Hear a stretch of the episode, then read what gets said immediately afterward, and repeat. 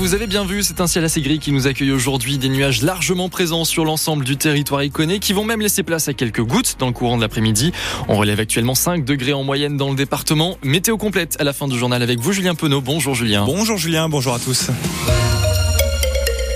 Première journée chaotique au salon de l'agriculture. Les meuglements des vaches ont laissé place à des Macron, des missions, des huées, des sifflets. Le président a affronté la colère paysanne pendant toute sa visite.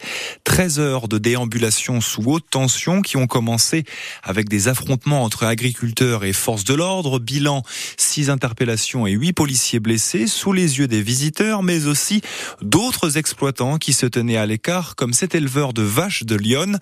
Jean-Louis Riot est venu avec son taureau de Angely et n'est pas vraiment étonné par tant de violence. On les comprend tout à fait parce que on vit euh, au quotidien cette situation euh, de détresse euh, dans nos campagnes qui n'apporte aucune réponse à l'élevage alors que tout le monde vient taper le cul des vaches à Paris. C'est des choses qui pouvaient. On s'attendait avec qui circulaient sur les réseaux sociaux, sur les infos qu'on avait, de gens qui me semblaient qui pouvaient être incontrôlés et incontrôlables dans un certain nombre de débordements parce que la situation est vraiment très critique pour nous tous. Donc des gens qui sont au bout du bout sont peut-être à faire euh, des choses pas contrôlées. On n'a pas d'autre solution que d'exprimer notre colère euh, d'une façon ou d'une autre. Alors, euh, la violence n'est jamais bien, mais on peut la comprendre. Alors en réponse, Emmanuel Macron a eu une grande explication, deux heures de débat improvisé, chemise retroussée, le verbe franc devant des agriculteurs qui l'ont assailli de questions, de critiques, de témoignages forts aussi. J'ai failli passer à l'acte, lui lance un manifestant référence à une tentative de suicide. Le président a poussé a été poussé à donner des gages, notamment sur des prix planchers. Qu'est-ce que c'est et comment ça marche, Mathilde lähellä. Eh bien, ce sont des prix en dessous desquels les industriels de l'agroalimentaire ne pourront pas descendre dans leurs négociations avec les agriculteurs.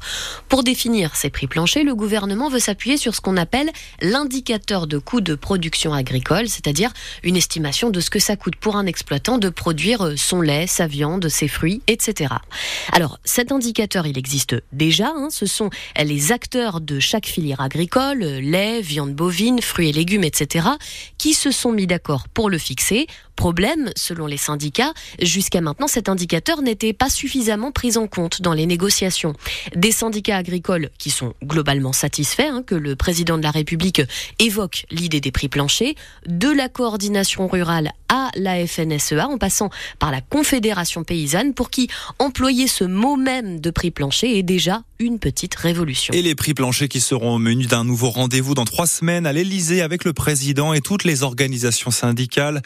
Deuxième journée sera normalement plus calme et marquée par la visite du président du Rassemblement national, Jordan Bardella, qui ne manquera pas de tacler le président qui accuse son groupe politique de démagogie. Un duel à distance en vue des élections européennes de juin prochain. Deux députés à Auxerre pour raconter l'horreur de Gaza. Sabrina Sebaï et Thomas Porte ont témoigné hier devant une cinquantaine de personnes sur le quotidien des Palestiniens qui vivent reclués au port, au point frontière de Rafah. Nous sommes tout près de l'Égypte, là où les convois humanitaires passent au bon vouloir d'Israël. 2,2 millions de personnes menacent de mourir de faim, une famine et une situation sanitaire très délicate, décrite donc par ces deux députés, euh, Pauline Boudier. La salle est pleine à craquer. La plupart sont des habitués des mobilisations de l'association France-Palestine Solidarité. Des relais pour diffuser le témoignage de Sabrina Sebaï, députée écologiste des Hauts-de-Seine. Le fait d'avoir autant de personnes qui soient présentes aujourd'hui pour entendre finalement ce témoignage et donc être eux-mêmes des ambassadeurs de ce qu'ils ont entendu aujourd'hui, le partager, pour nous, c'est vraiment l'objectif et je pense qu'il a été atteint aujourd'hui. Comme elle, Thomas Porte, député de la France Insoumise de Seine-Saint-Denis, retient de son voyage à Rafah la file de camions humanitaires bloqués.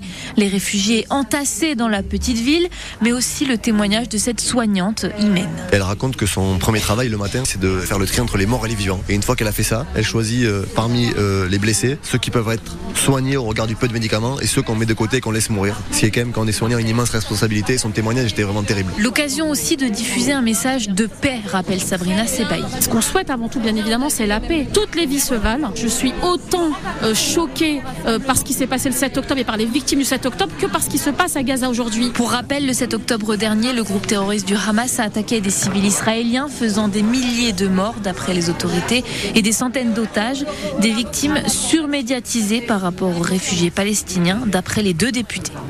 Et sur place, les négociations vers une trêve avancent. Israël a donné son feu vert hier vers une pour la pour la poursuite des discussions, car l'aide arrive pour l'instant au compte-gouttes dans la bande de Gaza. Plusieurs manifestations hier dans toute la France pour marquer les deux ans du début de la guerre en Ukraine. Le G7, qui regroupe plusieurs puissances occidentales, promet que le coût du conflit sera de plus en plus cher pour Moscou. Le président ukrainien a lui demandé de nouvelles aides financières et l'envoi de munitions et d'armes. Une nouvelle victoire de taille pour Donald Trump hier dans la course aux primaires républicaines. L'ex-président a sèchement battu Nikki Haley en Caroline du Sud, là où elle a été euh, gouverneure pendant six ans de quoi propulser Trump comme le candidat républicain indiscutable pour la présidentielle de novembre prochain. Des alertes au, pollen en plein hiver dans Lyon. Signe du réchauffement climatique, les températures sont plus élevées de manière plus précoce aussi et donc les arbres fleurissent comme l'Aulne. Notre département est en alerte rouge tout comme nos voisins de la Nièvre et de la Côte d'Or. Les, les allergiques peuvent en ressentir les effets via des symptômes comme par exemple les éternuements. La JOCR passe à côté de son match contre Bastia. Un but partout pour la 26e journée de Ligue 2. Ouverture du score hier par Joubal avant une égalisation dans les toutes dernières minutes. La GIA conserve sa place de leader, mais le scénario de ce match en rappelle d'autres, Nicolas Fillon.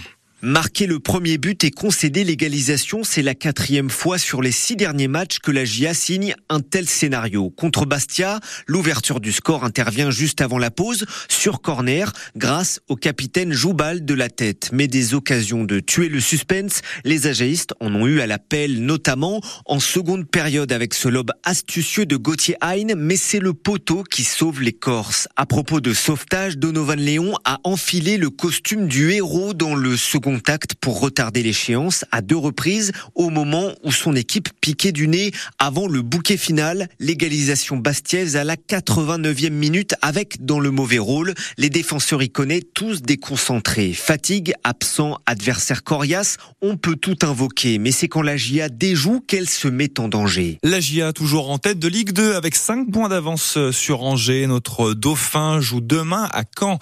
Du côté des féminines, la GIA se déplace à Châtenois cet après-midi en Régional 1. En cas de victoire, elles prendront la tête de leur poule. Coup d'envoi à 14h30.